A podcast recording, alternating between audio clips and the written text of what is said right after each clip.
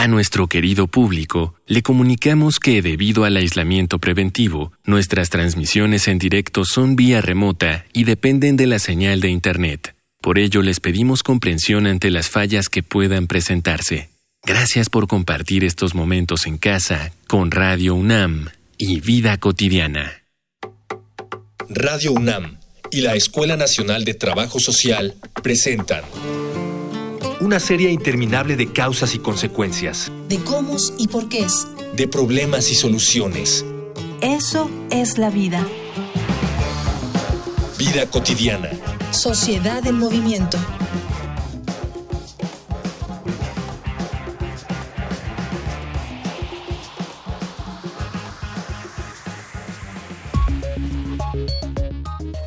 Desde el año pasado, distintas facultades de nuestra universidad vieron afectadas sus labores debido a las irregularidades que la comunidad estudiantil reportó por parte de académicos y autoridades.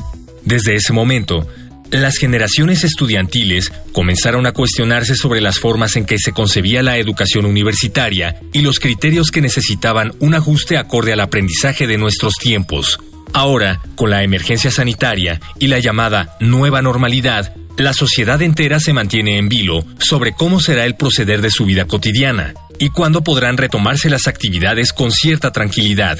Y aunque mucho se habla sobre la reactivación de la economía, uno de los sectores que más pronto necesitan conocer sobre lo que les depara el futuro es el educativo. Por ello, en esta emisión de Vida Cotidiana, Sociedad en Movimiento, hablaremos sobre el regreso a clases de universitarios con Fernanda Albarrán Rivera, y Evaristo López Hernández, alumnos de sexto semestre de la licenciatura de Trabajo Social. Dialogar para actuar, actuar para resolver.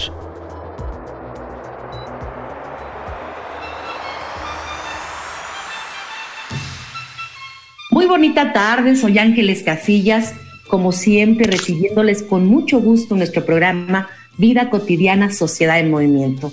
Y miren, todos sabemos que sin duda este 2020 ha sido un año de muchos cambios alrededor del mundo y en diferentes ámbitos, en lo económico, en nuestra convivencia, en la salud, en, en, el ámbito cultural, pero también en el ámbito educativo.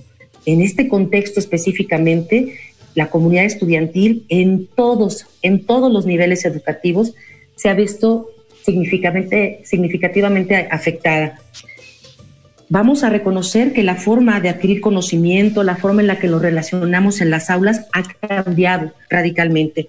Por ello, hoy quisimos destinar nuestro programa justamente para compartir con los protagonistas, con el alumnado, algunos de estos cambios, cómo lo han vivido, cómo lo han experimentado, pero también algunas formas que han adoptado para poder afrontarlo de una muy mejor manera.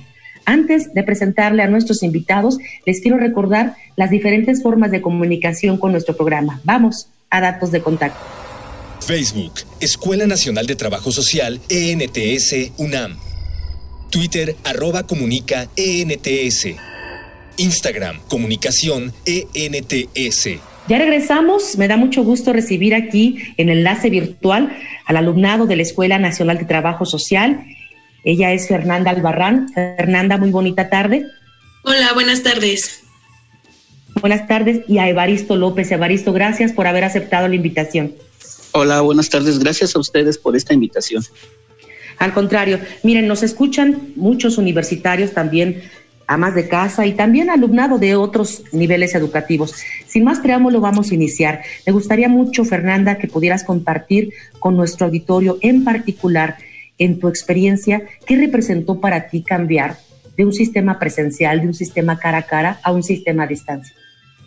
Pues para mí fue muy, muy diferente, fue al principio muy complicado porque pues a lo largo de toda mi, vida escolar, pues he estado obviamente en clases presenciales, eh, mi mi tipo de conocimiento pues sí es ver al profesor, escucharlo, eh, yo escribir las notas y todo.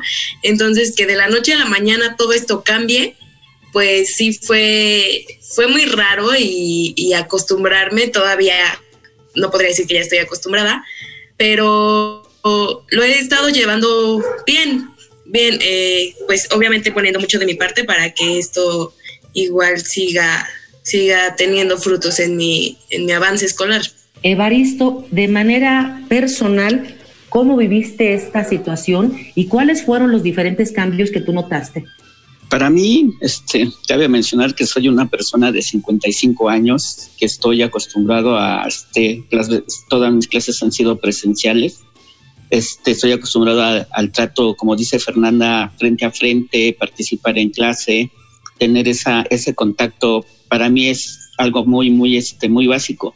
Este cambio de, trabajar a distancia a mí me ha sido muy difícil porque este, he tenido que aprender a usar la computadora, he tenido que usar, este, aprender a usar las, estas aplicaciones este, de app, que es el Zoom, que es el WhatsApp, que es este, el Skype, y este, lo he logrado gracias al apoyo de mis compañeros que son muy pacientes conmigo y este, para mí han sido un, soporte muy importante. También mi familia me ha apoyado bastante en estas nuevas, nuevas este, cuestiones digitales y sí, sí, es, es difícil, pero me estoy adaptando, me estoy adaptando con un tono muy positivo.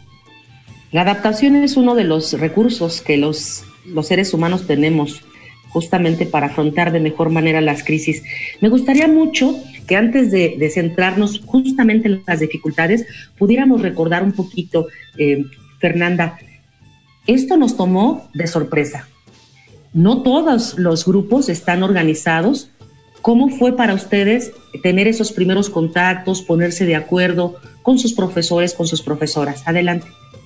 Eh, pues al principio fue muy extraño, obviamente con la incertidumbre de que por dónde, cómo le vamos a hacer y, si no tenemos contacto con este profesor. Gracias eh, a que todos mis profesores desde antes ya teníamos un contacto, ya sea WhatsApp o en un grupo de Facebook. Entonces, para mí y mis profesores no fue tan difícil ese contacto porque pues a, a través de redes sociales ya que ya lo teníamos, ¿no?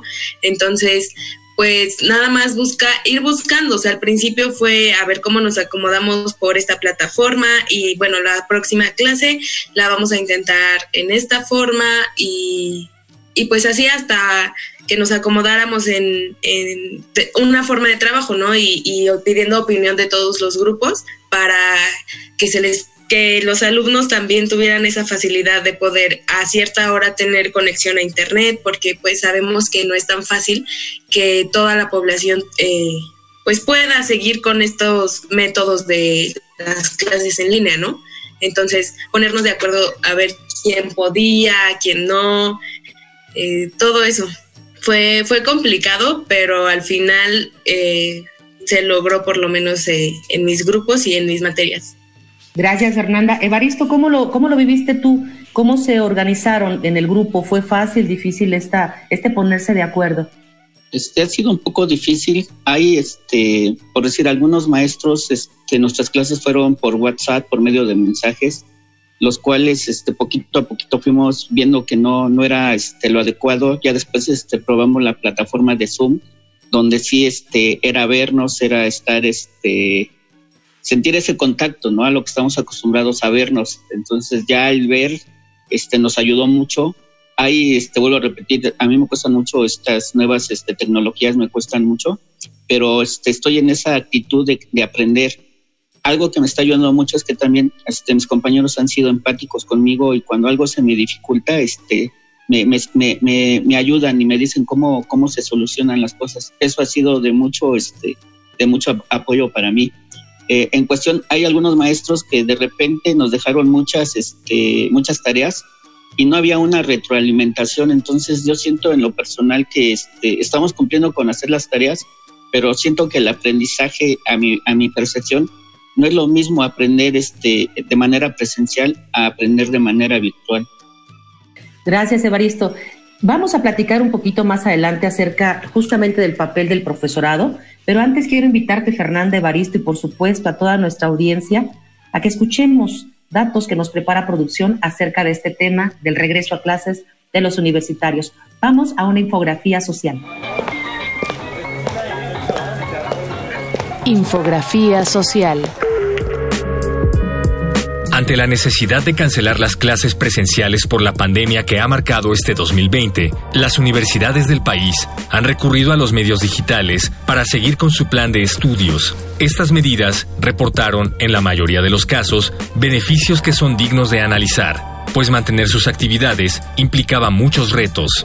Los principales son que todos sus alumnos tienen los medios tecnológicos para incorporarse a un proceso de educación en línea y la necesidad de flexibilizar los criterios de evaluación académica. La Asociación Nacional de Universidades e Instituciones de Educación Superior recomendó diseñar un programa de acción que, además de atender la emergencia, reduzca el impacto negativo sobre los estudiantes. Además, se debe considerar que no será posible realizar exámenes finales en grupo, por lo que recomendó diseñar un modelo de evaluación virtual que implique la entrega de evidencias por parte de los alumnos. Sin embargo, estas medidas terminarían por iluminar la realidad de muchos otros roles que la escuela ofrece, además del académico. En ciudades donde el 70% de los estudiantes vienen de familias de bajos ingresos, llevar la escuela a casa es una realidad imposible, pues la tecnología o conectividad necesarias para el aprendizaje online no son un recurso general, sino un privilegio.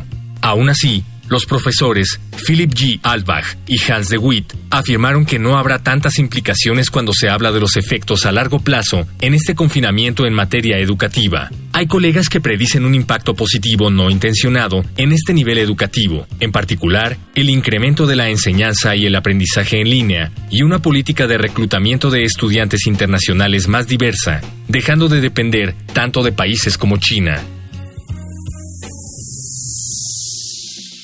Ya regresamos de la infografía social, estamos platicando con Fernanda y con Evaristo acerca de su experiencia justamente en este cambio del sistema presencial al sistema de estancia. Fíjense bien, eh, no es fácil tampoco para el profesorado haber adoptado estas tecnologías. La mayoría de quienes dan clase y que les gusta mucho a distancia o sistema abierto, que no es presencial, tienen que prepararse mucho, debe haber una planeación muy específica para nuestras clases, debe haber también canales de retroalimentación. No, no es difícil. A mí me gustaría mucho que Fernanda nos pudieras compartir con el profesorado la experiencia fue igual o algunos tenían ya pensemos, mayores habilidades en el recurso de estas tecnologías y otros no tenían esta, esta, este conocimiento. Adelante, Fernanda. En mi caso, mis profesores eh, no tenían ya como una estrategia para poder llevar a cabo las clases en línea, sino que fueron de la mano eh, de sus alumnos, de nosotros, que le íbamos diciendo, por ejemplo, profesor, mire, está esta aplicación, la podemos utilizar, está esta, se utiliza de esta manera, se utiliza de esta otra. Entonces, eh, otro profesor, igual primero iniciamos con WhatsApp, porque era como lo más fácil, yo supongo, y ya después eh, fuimos viendo qué otras aplicaciones podíamos ocupar y ya tomamos clase en Zoom, pero en sí eh, siento que sí también fue muy difícil para ellos y también tenemos que, que agradecerles, claro, por poner de su parte, porque estuvieron siempre eh, buscando la manera en la cual pues pudieran transmitir ese conocimiento, aunque no sea de manera presencial, pero que de alguna manera fuera bueno para nosotros y que pudiéramos seguir con el ritmo de aprendizaje y, pues no, no hubiera rezagos, ¿no? En, en este tiempo. qué bien que lo señalas de esa manera, Fernanda, y voy a aprovechar, digo, aunque no sea este el formato del programa, voy a aprovechar para agradecer especialmente a todo el profesorado de nuestra escuela, el que si bien es cierto no todos dominaban estas herramientas, la disponibilidad estuvo presente y el haber atendido a la, a la población en un medio que no dominan, por supuesto, es de, es de reconocerse. Evaristo, ¿cómo, ¿cómo lo vivió tu profesorado? ¿Cómo lo, cómo lo viste? Este, pues igual, igual como, como lo visualiza este, la compañera, este, los profesores se han esforzado por tratar de, este, adaptarse y de ayudarnos a que nuestras, este, nuestras materias sigan, sigan adelante. Este, hemos tenido profesores que, este, como dice Fernanda, nos han compartido de qué manera podemos manejar mejor las clases, de qué manera este, sacarle el provecho a este tiempo y no perder el semestre, que eso fue lo que, lo que más nos preocupaba a todos, tanto al profesorado como a los alumnos, que este, cuando se nos dio la contingencia, todos, es algo como, como bien dice, no, no teníamos contemplado, no se esperaba, pero este, con estas nuevas herramientas pues pudimos seguir con las clases y avanzar lo más que se pudo. Este, en, en mi práctica pudimos avanzar mucho y terminamos en tiempo y forma y ahorita con, con algunos maestros estamos este, ya finalizando este, el semestre, pero también gracias a que ellos pusieron mucho de su parte para este, apoyarnos en línea. Qué bueno que lo señalas de esta manera. A mí me gustaría mucho saber si en, Fernando, si en la experiencia de sus grupos conocieron de algún caso, alguna situación de alguna persona, compañero o compañera de ustedes, que no tuviera acceso a, a un equipo para poderse conectar, qué pasó con ellos, si es que se dio, o todos tuvieron la oportunidad de estar conectados en línea. Fernando. Eh, no, eh, de mis compañeros del grupo que conozco y que llevaba, llevamos todavía materias juntos, eh, ninguno tuvo problemas eh, respecto a las clases en línea, a que no tuviera conexión a internet, eh, una, un medio electrónico para que se pudiera conectar. no, todos estábamos cumpliendo bien. Evaristo, ¿en tu caso fue también de esa manera? No, en, en nuestro caso había compañeros que todavía este, la mayoría todavía son hijos de familia que viven con sus papás, entonces nos comentaban que también tenían hermanos que estaban estudiando y se empataban las clases de, este, de ellos con las clases de sus hermanos. Y este pues no, no, no hay más dispositivos que uno o dos, entonces es lo que nos decían nuestros compañeros, que si por favor podíamos mover este, el horario de la clase para que no se afectara él o, o, este, o afectar a su hermano y en este caso sí este, la mayoría de los este, compañeros aceptamos mover mover el horario para para que también este mi compañero pudiera estar con nosotros. Sí, claro, este este ejemplo que señalas es muy común en todas las familias. Hay eh, miembros que están a nivel básico, medio básico o universitario y obviamente hubo dificultades para para poder desarrollar de manera efectiva todas las actividades, porque no todos tienen pues el recurso de tener dos o tres máquinas u otros dispositivos. Estamos. Fíjense que hay algo que me gustaría que resaltáramos. Si bien es cierto, ya han platicado de las dificultades, hay muchas bondades que brindan estas herramientas digitales. Una de ellas, pues puede ser que reduce el desplazamiento que se tiene que dar, porque muchas, muchos alumnos y alumnas pueden destinar hasta una hora y media, dos horas para trasladarse, y ese es un tiempo que se pueden ahorrar. Quiero pensar en una, pero ¿Qué les parece si, si Fernanda me compartes desde tu experiencia cuáles han sido, digamos, las cuestiones de éxito positivas de haber utilizado estas herramientas? Pues sí, como lo dice, este, el, traslado, pues ya aquí en la facilidad pues de mi casa, que tengo la posibilidad de nada más eh, prender la computadora y, y, estar en clase, eh, pues como una silla cómoda, ¿no? Este, y también he descubierto que me he vuelto un poco más responsable o un poco más, eh, sí, responsable con mis, mis tareas, ya que pues no tengo la presión, ¿no? De otras personas, no sé, amigos, los mismos profesores de que me digan, esta tarea es para mañana, la quiero impresa y la quiero con todos los requerimientos, ¿no? Entonces es el decir yo misma, a ver, tengo que hacer esto, tengo que desayunar y tengo que hacer tarea, ¿no? Entonces me pongo horarios y, y sí, este, siendo más responsable para estar al corriente con mis cosas, mis tareas, yo solo estarme ahí presionando. Creo que eso es este, algo que, que he fortalecido con esto. Muy bien. Miren, vamos a, vamos a esperar un poquito para conocer la experiencia de Baristo, pero quiero dirigirme en, este momento a algo importante que distingue nuestro programa, y justamente es recogida de testimonios. ¿Qué, qué, sienten, qué piensan los que están fuera de nuestra cabina virtual? Les invito a Voces en Movimiento. Voces. Voces en movimiento. Hola, soy Azul Paola Vázquez Zamora y actualmente estudio el cuarto semestre en la Escuela Nacional de Trabajo Social. Creo que como para todos y tanto para mí, fue un desafío cambiar el ambiente de convivencia entre compañeros y docentes. Entonces fue difícil el proceso de acostumbrarnos a estar varias horas sentados frente a la computadora. Yo creo que para algunos pues pudo causarnos algunos problemas como ansiedad e incluso depresión, pero yo creo que supimos sobrellevarlo por medio de la página oficial de la ENS nos enviaban conversatorios, grupos y demás actividades que nos guiaron para sobrellevar la cuarentena y poder dejar de un lado el estrés de las tareas y pues enfocarnos en cuidar nuestra propia salud. Hola, mi nombre es Angie Díaz, soy estudiante de trabajo social, vengo de Colombia y vine a hacer mi séptimo semestre acá en la ENS. Bueno, me ha afectado en la medida en que no me he podido relacionar plenamente con mis compañeros de estudio y con mis maestros.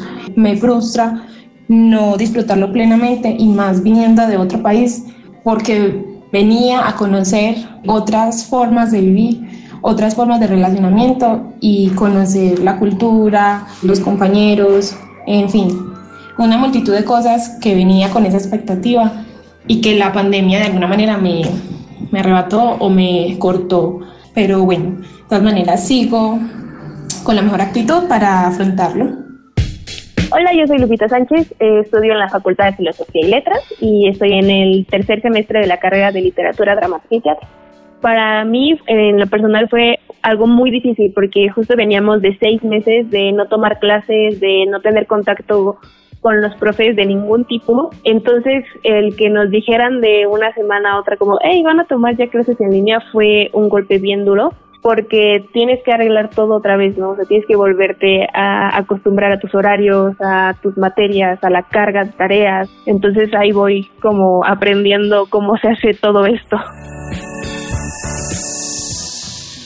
Ya regresamos de Voces del Movimiento, estamos casi en la recta final de nuestro programa y me gustaría que Baristo compartiera con el auditorio qué ventajas tienes ahora con esta posibilidad de haberte incursionado en la educación en línea, Evaristo. Pues las ventajas que, veo es que no tengo que desplazarme, no tengo que salir de la casa, entonces es un ahorro de tiempo. La verdad sí lo aprovecho más porque tenemos más tiempo para hacer tareas, tenemos más tiempo para estar en, familia. Entonces, sí hay dentro de esto, sí está la, las ventajas de no sentirse estresado por el transportarse de un lado a otro. Y las desventajas es que este, estar más tiempo en la casa sí es un poco complicado. No tener esa libertad de salir, esa libertad de ir a algún lugar sí es complicado y es estresante. Es algo en lo personal me está, me está comiendo mucho. Yo soy una persona con muchas actividades fuera de casa y esto me tiene ya este, un poco este, estresado.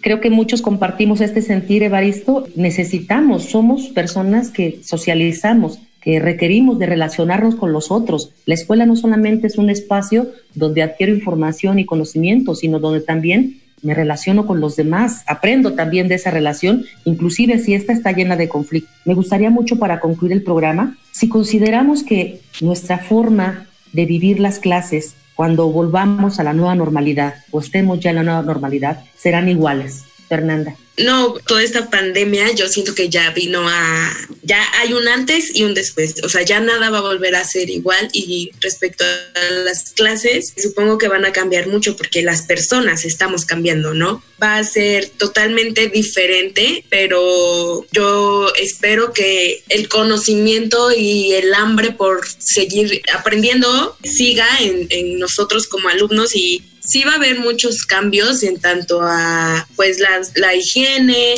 igual y hay personas que les gustó más este método y se cambian a, a clases en línea, ¿no? Ya no les gustan más las clases presenciales, entonces va a depender mucho también de las personas, de los alumnos, de los maestros y de lo dispuestos que estemos al, al cambio, ¿no? Y a esta nueva vida que viene. Yo estoy seguro que aunque haya dificultades, lo vamos a transitar de una muy buena manera. Los cambios también generan estas oportunidades. Evaristo, ¿cómo crees que será esta nueva normalidad en cuanto al regreso a sus clases? Pues yo creo que es un reto, es un reto muy grande tanto para académicos, para estudiantes, porque hay materias en donde luego el grupo es muy grande, estamos hablando de más de 50 alumnos. Entonces, con eso de que tenemos que tener una sana distancia, yo creo que aquí desde ahí tenemos que ver ver cómo vamos a convivir en esta nueva manera de estudiar, este nuevo regreso a clases sí representa muchos retos de todo tipo, ¿no? Desde la higiene, desde la manera como nos comportamos. Sí, sí es un reto muy, muy, muy grande para todos, no nada más para la institución escolar, sino también para el profesorado, para los alumnos. Yo siento que si vamos con una buena disposición, yo creo que este va a ser un reto que va a hablar muy bien de nosotros como comunidad estudiantil. Estoy segura que así será. Y para finalizar, ¿ustedes cómo ven la posibilidad de combinar algunas actividades a distancia y otras que puedan ser presenciales con la reducción de los grupos? ¿Cómo ven? ¿Se puede llevar a cabo esta fusión, Fernanda? Sí, yo creo que sí se puede. Como digo, es parte de que pongamos nuestra parte y si tiene que ser así para nuestro bien y el de nuestros seres, seres queridos y demás personas, pues se hará. Y sí, supongo que sí se puede. Evaristo, ¿cómo ves? ¿Te animas a combinar? Estoy de acuerdo con Fernanda, sí se puede. Yo creo que es una manera también de contribuir a que nos atrevamos a emprender cosas nuevas. Para mí esto de las clases a distancias es un reto que la verdad me agrada asumir y invito a los demás compañeros que si podemos participar de la manera que sea para sobrepasar esta pandemia, es muy buena la, toda actitud positiva. En esta parte que dices que los invitan a sumarse a este esfuerzo, ¿Ustedes han pensado alguna estrategia para poder solventar una parte que no se puede dar a distancia? Esta sensación de incertidumbre, de miedo inclusive por la que estamos pasando todos, genera una, un estado de ánimo diferente. Y eso, pues, cuando estamos en el cara a cara, podemos identificar en el alumnado, ¿no? Algunos rostros, algunos gestos. ¿Cómo podrían ustedes, qué estrategias de las que han conocido pudiera ser buena para ir dando este acompañamiento al alumnado? Fernanda.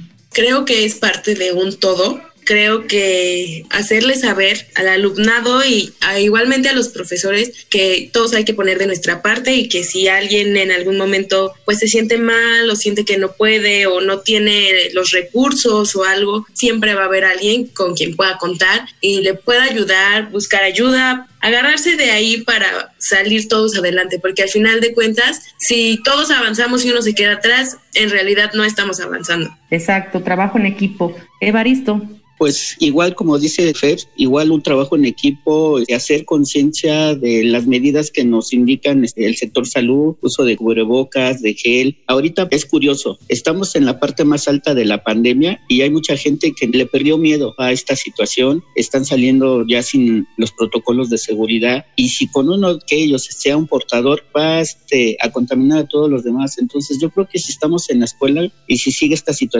protegernos usando los protocolos, el gel, el cubrebocas, por lo menos dentro de la escuela, ¿no? Para cuidarnos. Es, si tú te cuidas, me cuidas a mí y si yo me cuido, cuido a todos los demás. Yo creo que ese sería un buen punto de conciencia dentro de la escuela entre otros muchos más aspectos, como decía Fernanda, como lo has señalado tú, que van a cambiar. Nunca vamos a volver a, una, a un escenario como el que habíamos vivido, pero también qué bueno que se hayan dado estas posibilidades, porque es un conocimiento valioso. Yo estoy segura, Evaristo, que ahora con todos los paquetes y todas las herramientas y todas las plataformas que conociste, pues te sientes más fortalecido ¿no? en las posibilidades que se tienen. Y también como trabajadoras sociales y trabajadores sociales, tenemos que estar abiertos a cambios, a que de repente el escenario puede ser adverso y tenemos que hacer uso también de nuestros conocimientos para afrontarlo de la mejor manera. Yo quiero agradecerle a estos jóvenes, de verdad, en la presencia, aunque sea a distancia, la siento me siento muy identificada con este escenario educativo. Gracias, Fernanda, gracias, Evaristo, por haber aceptado y haber compartido estas vivencias con nosotros. Antes de despedirme, quiero agradecer a todas las personas, a Radio UNAM, por supuesto, a la Escuela Nacional de Trabajo Social, que hacen posible este programa. En producción, Miguel Alvarado, en la información, Carolina Cortés, Georgina Monroy, en el apoyo en comunicación social, por supuesto, a Araceli Borja, a Mónica Escobar, pero en especial, gracias a todas y